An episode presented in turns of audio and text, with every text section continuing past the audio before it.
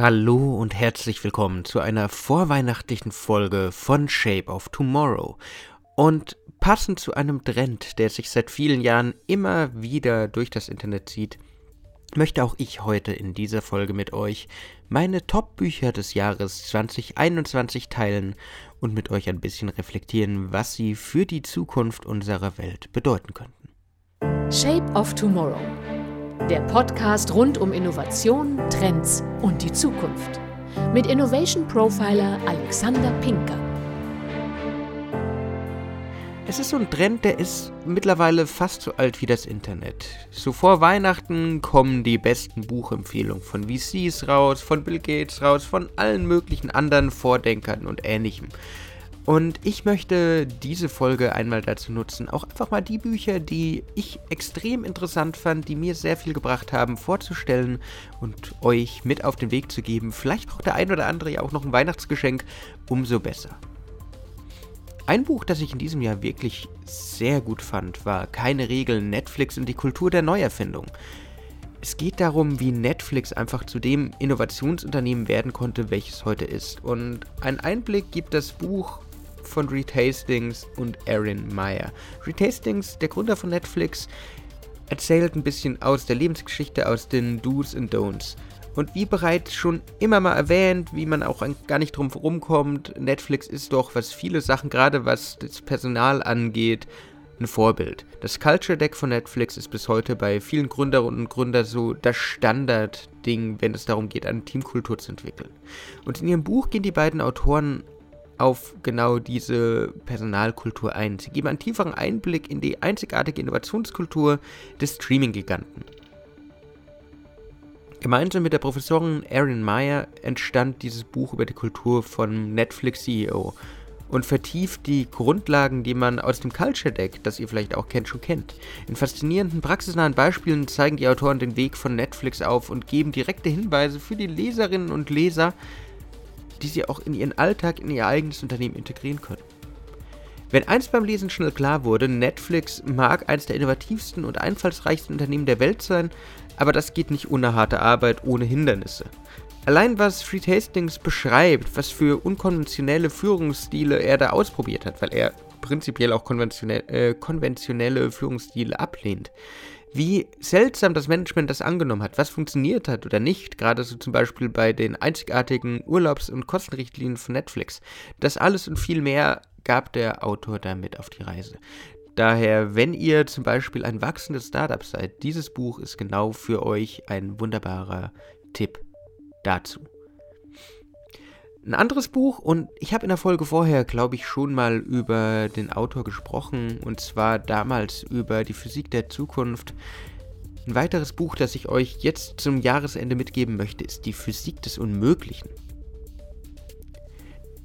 Die Physik des Unmöglichen von Michio Kaku, einem der Futuristen oder einem der führenden Futuristen unserer Zeit.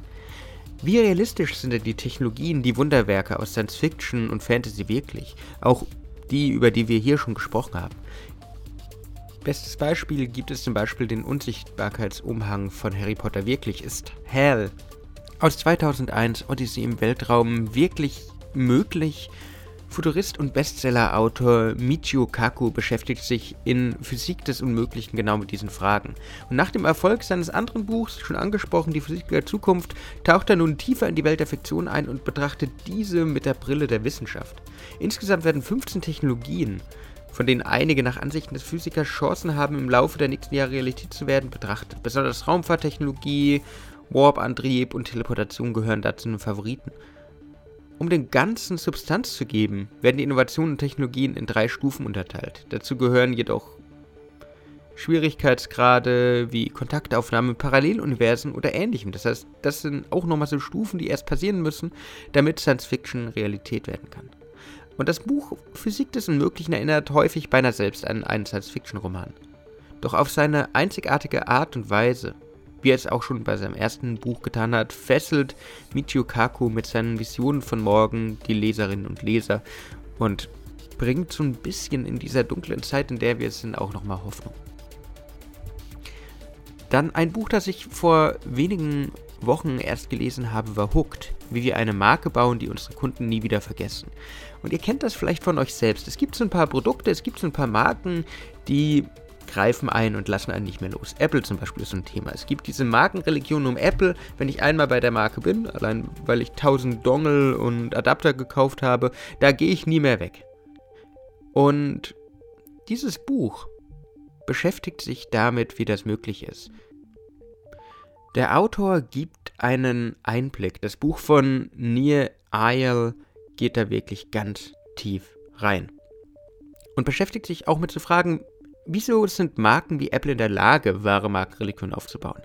Weshalb machen uns einige Apps, Serien, Produkte nahezu süchtig?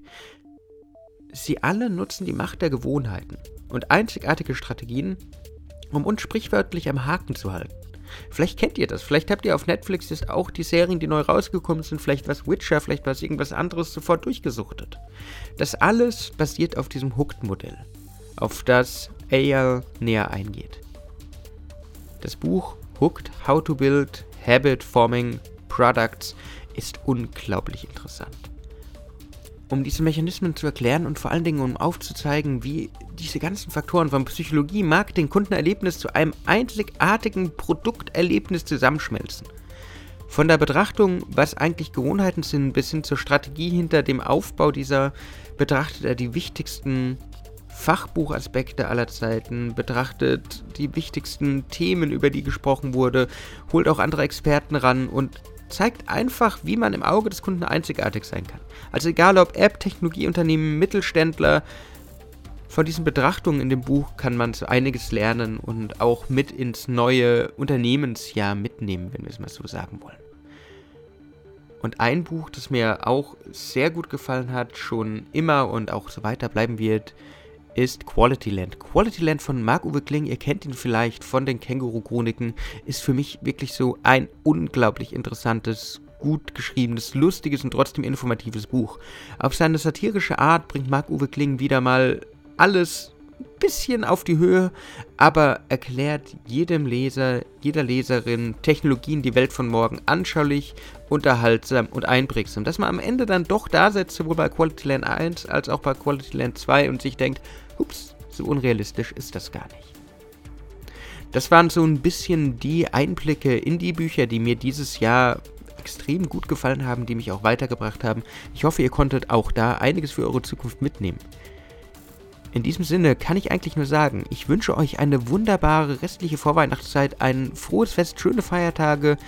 Wir hören uns in der nächsten Woche wieder. Wie immer, wenn euch die Folge gefallen hat, würde ich mich freuen, wenn ihr mir folgt, wenn ihr ein Like da lasst. Sonst bis dann und ciao. Shape of Tomorrow. Der Podcast rund um Innovation, Trends und die Zukunft. Mit Innovation Profiler Alexander Pinker.